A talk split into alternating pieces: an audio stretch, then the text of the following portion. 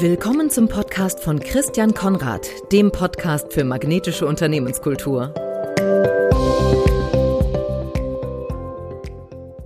Herzlich willkommen zu einer neuen Folge des Podcasts für magnetische Unternehmenskultur. Mein Name ist Christian Konrad. Die zentrale Frage, um die es in diesem Podcast geht, lautet, wie können Unternehmen ihre Kultur so gestalten, dass sie die passenden Mitarbeiter und die idealen Kunden anziehen. Wie erhöhen Sie, liebe Hörerinnen, liebe Hörer, die Anziehungskraft Ihres Unternehmens und kommen so vom Druck zum Sog? Wenn Sie beispielsweise Schwierigkeiten haben in Zeiten des Fachkräftemangels, der auch aktuell durch Corona nicht verschwindet, kommt auf die Branche an, ganz klar. Wenn es Ihnen also da nicht gelingt, die passenden Mitarbeiter zu finden oder wenn Sie mit einer hohen Fluktuation oder einem überdurchschnittlichen Krankenstand in ihrer Organisation zu kämpfen haben, wenn sie mit der Einsatzbereitschaft, Produktivität und Motivation ihrer Mannschaft unzufrieden sind. Wenn sie nicht genügend von ihren Lieblingskunden oder überhaupt nicht ausreichend Kunden haben oder wenn ihre Kunden nicht so zufrieden sind, wie sie es sich wünschen, dann werden sie in meinem Podcast Impulse, Ideen, Inspiration und ganz praktische Tipps bekommen, wie sie mit diesen Herausforderungen erfolgreich umgehen können. Heute geht es um das Thema Vertrauen beginnt immer bei mir selbst. Für eine magnetische Unternehmenskultur ist Vertrauen eine, eine, wenn nicht die entscheidende Voraussetzung. Ohne Vertrauen funktioniert es nicht. Also eine Unternehmenskultur, mit der Sie die passenden Mitarbeiter anziehen und die idealen Kunden, die basiert immer auf Vertrauen. Da ist immer ein hohes Vertrauen vorhanden. Vergangene Woche habe ich darüber gesprochen, dass Vertrauen eben der Anfang von allem ist und fünf Thesen aufgestellt, die dieses Thema Vertrauen beleuchten. Und ich wiederhole diese fünf Thesen jetzt nochmal für Sie, falls Sie es vielleicht letzte Woche nicht gehört haben oder falls es Ihnen vielleicht entfallen ist. These 1, Vertrauen beginnt immer bei mir selbst. These 2, Vertrauen ist die Summe aus Kompetenz und Ethik. These 3, zwischen zwei Menschen gibt es ein unsichtbares Vertrauenskonto. Viertens, Vertrauen ist eine harte Währung und These 5, Vertrauen ist die Voraussetzung für Synergie.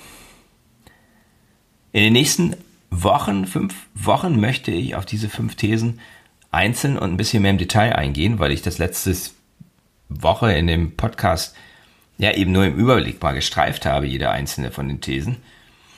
Und heute geht es eben um die erste These, nämlich, dass Vertrauen immer bei mir selbst beginnt. Vertrauen geht immer von innen nach außen.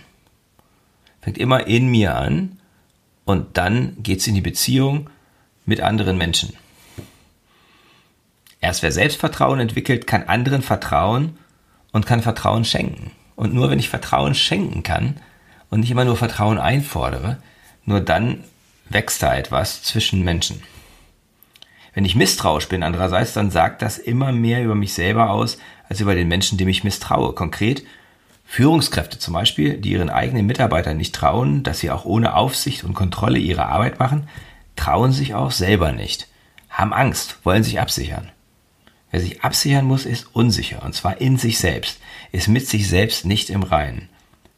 Auf der anderen Seite, wer souverän ist, traut sich und sich und auch anderen viel zu. Ich habe mir Gedanken darüber gemacht, was Selbstvertrauen eigentlich ausmacht und wie es sich steigern lässt. Und zwar ganz basierend auf eigener Erfahrung.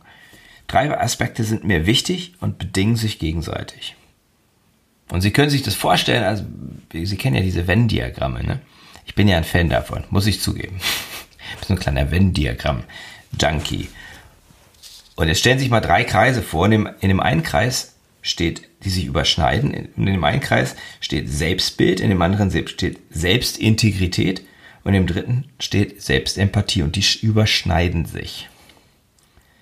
Und in ganz in der Mitte, wo die sich alle drei überschneiden, da steht Selbstvertrauen. Ich denke, Sie können sich das vorstellen. Fangen wir mal an, ähm, wie mit, mit dem Selbstbild oder noch ein kleines bisschen früher, wie die zueinander auch stehen. Man kann die nämlich auch in so einem Kreis zeichnen.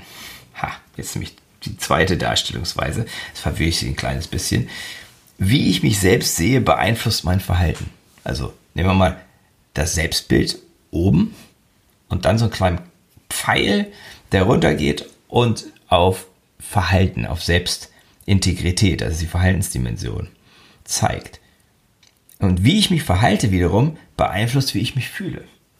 Kleiner Pfeil zum dritten, Selbstempathie, das ist die Gefühlsebene. Und wie ich mich fühle, hat wiederum eine Wirkung auf mein Selbstbild. Macht Sinn? Ich hoffe. Für mich macht es auf jeden Fall Sinn. Jetzt schauen wir uns einfach mal das Selbstbild an, die erste Dimension. Das ist das, wie ich mich selber sehe. Das ist das Bild, das ich von mir selbst habe. Sehe ich mich zum Beispiel klein oder sehe ich mich groß? Glaube ich, dass ich wertvoll bin oder dass ich nichts tauge? Und ich glaube, jeder von Ihnen wird mir zustimmen. Es ist enorm wichtig, darüber nachzudenken, wie sehe ich mich selbst? Wie nehme ich mich selbst wahr? Und zu überprüfen, ob das Bild, das ich von mir habe, der Realität entspricht. Das können wir jetzt natürlich philosophieren, was die Realität ist. Ich mache das lieber mit einer kleinen Geschichte. Ich habe vor, ich glaube, es war etwas über drei Jahren, zwei Jahren oder drei Jahren, bin ich ganz sicher, ist auch egal, habe ich einen jungen Mann kennengelernt, der ein sehr erfolgreicher Verkäufer ist. Der war es damals schon, das ist jetzt Ende 20, um die 30 rum. Und der erzählte mir, wie er zu dem Selbstvertrauen gefunden hat, das er heute hat und mit dem er eben auch im Vertrieb enorm erfolgreich ist. Und er sagte, das habe ich alles meiner Mutter zu verdanken. Seine Mutter hatte ihm, seit er ein kleiner Junge war, und er hat es nicht mal leicht, weil die Familie als Flüchtlinge nach Deutschland kam und ja, er hatte viel Probleme in der Schule, wurde gemobbt und ähnliches, hatte Schwierigkeiten. Durfte nicht das machen, was er eigentlich machen wollte. Und seine Mutter hat ihm jeden Tag gesagt, ich weiß, dass du für etwas ganz Großes bestimmt bist. Aus dir wird einmal etwas ganz Großes, etwas Erfolgreiches. Das hat sie ihm jeden Tag gesagt. Und das hat, irgendwann ist das einfach kleben geblieben. Irgendwann hat er geglaubt, ja, das, was meine Mutter, meine Mutter, die mich so liebt, die mich so, der ich so wichtig bin, wenn die das sagt, dann wird es stimmen. Aus mir wird einmal etwas ganz Großes. Aus mir wird etwas Erfolgreiches. Mich kann niemand aufhalten. Das wird passieren. Und das ist dann passiert. Das, das ist realisiert, realisiert worden. Und Sie alle kennen die Geschichten von Menschen, deren, die erzählen, die in Häuflein elend sind und die erzählen, dass ihr Vater oder ihre Mutter ihnen immer als Kind oder Jugendlicher gesagt hat, aus dir wird nie etwas. Und dann ist es eben so geworden, dass dieses Bild, was sie dann von sich gehabt haben, was jemand anders auf sie übergestülpt hat, zu ihrem eigenen Bild geworden sind und dann eben auch große Schwierigkeiten produziert hat. Diese Bilder, die wir von uns selbst haben, sind häufig geprägt von Glaubenssätzen. Und diese Glaubenssätze, ja, die können auch von außen kommen. Egal woher sie kommen, es ist wichtig, dass man sie sich bewusst macht. Was sind die Überzeugungen, was sind die Glaubenssätze, die ich von mir selber habe? Und die bestimmen mein Selbstbild. Die zu erkennen und zu reflektieren ist enorm wichtig, wenn ich Selbstvertrauen entwickeln möchte. Wenn ich ein positives, realistisches und wachstumsorientiertes vor allen Dingen Selbstbild haben möchte.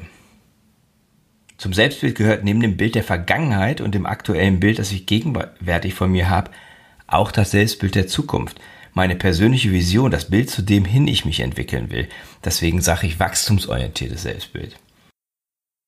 Wann immer ich kann, versuche ich über mich selbst zu lernen. Und das empfehle ich eigentlich jedem Menschen. Vor kurzem habe ich zum Beispiel die Personal Life Driver Analyse über meinen Coach-Kollegen Thomas Reich gemacht.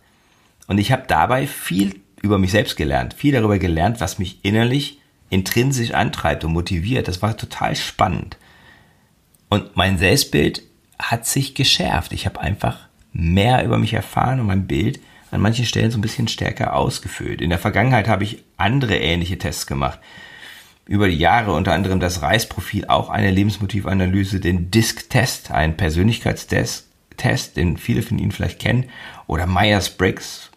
Bei allem habe ich ganz viel eben über mich erfahren und ergänzt habe ich das über Feedback von Freunden und Kollegen. Und das ist eben auch sehr, sehr wertvoll, wenn es darum geht, das eigene Bild von sich selbst mit der Sicht anderer ab und gegebenenfalls anzugleichen und zu schauen, überschneiden die sich.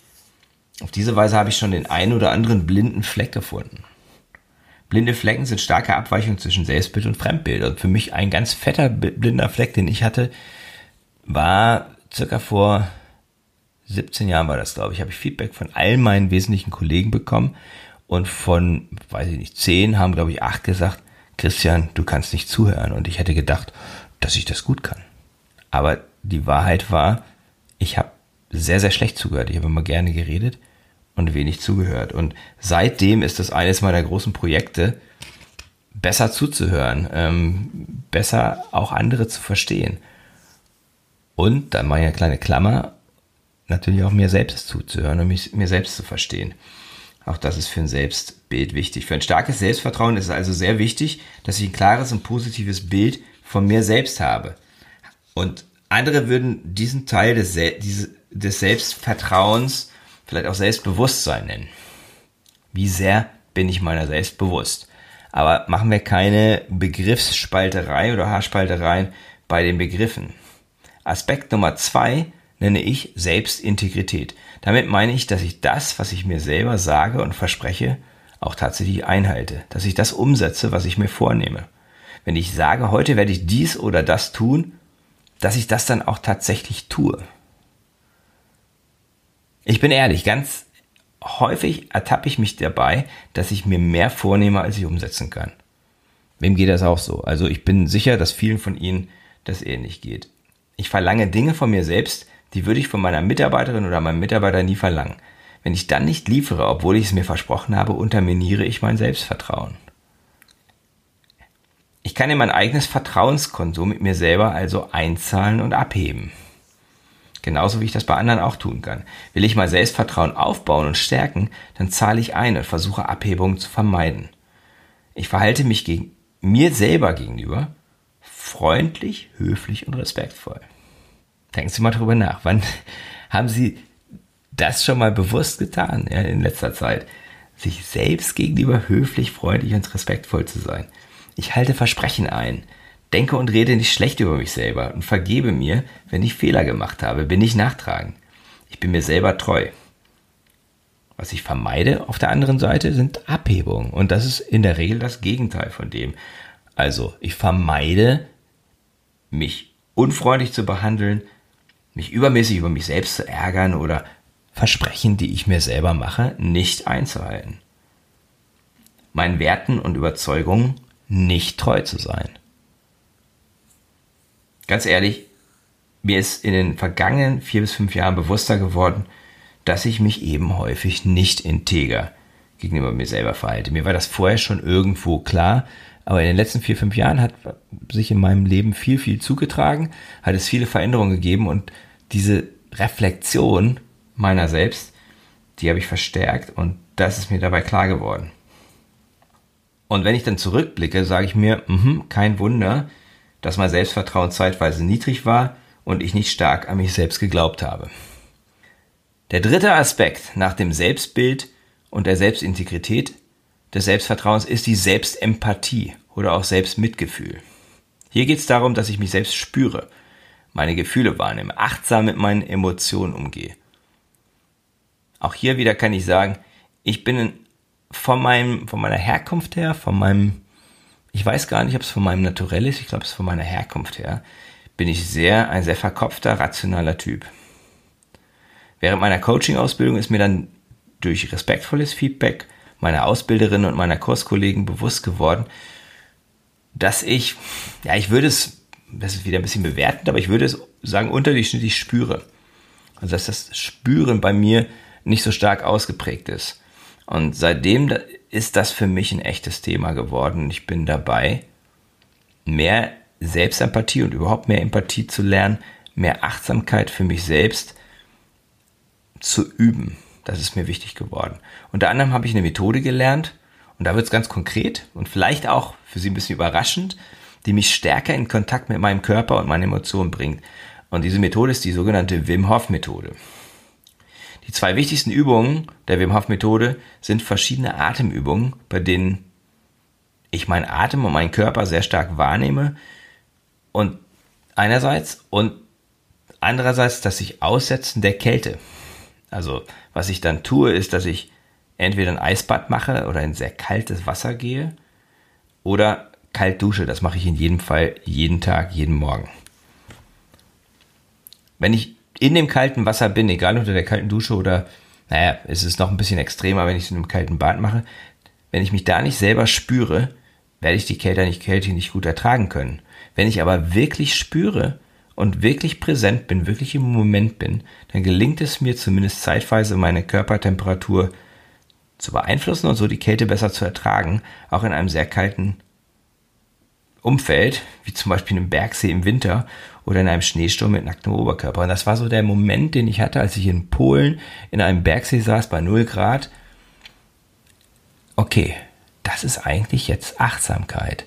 Ich spüre jede Zelle meines Körpers und weil ich jetzt hier im Hier und Jetzt bin, kann ich sogar die Wärme spüren, die mein Körper produziert, um diese kalte Umgebung auszugleichen. Selbstempathie heißt auch beobachten, beschreiben und nicht bewerten. Tue ich das, lerne ich mich selber spüren und verändert sich auch mein Selbstbild. Ja, da habe ich wieder diese Wirkung von der Selbstempathie auf das Selbstbild. Lassen Sie, es, lassen, wir, lassen Sie es uns konkret machen. Wenn Sie Ihr Selbstvertrauen steigern wollen, empfehle ich Ihnen den Selbstvertrauenswochentest. Legen Sie dafür ein Notizbuch bereit oder notieren Sie die Gedanken in einer Notiz-App, die Sie haben während der Woche. Sie benötigen pro Tag circa 10 bis 15 Minuten an Zeit. Und der Test ist ja kein Test, aber es ist eine, ja, es ist eine Übung. Ich habe es jetzt so genannt. Der Test umfasst fünf Punkte. Erstens, sammeln Sie, was Sie über sich selbst wissen und vor allem welches Bild oder welche Bilder Sie von sich haben. Schreiben Sie auf, wie Sie sich sehen. Also, und das würde ich sagen, ohne zu viel zu grübeln einfach mal sammeln. Nehmen Sie dieses ehrliche Bild, diese Bestandsaufnahme und sprechen Sie die mit Ihrer besten Freundin oder Ihrem besten Freund durch. Das sollten Menschen sein, die Sie sehr gut kennen. Nehmen Sie das Feedback, ob, ob es nun kritisch oder positiv bestärkend ist. Es wird tendenziell, wenn es ein guter Freund oder eine gute Freundin ist, positiv bestärkend sein. Nehmen Sie das an. Also unterstellen Sie denen wirklich eine positive Absicht gegenüber. Nehmen Sie das einfach an und ergänzen Sie damit das Bild, was Sie von sich selbst haben.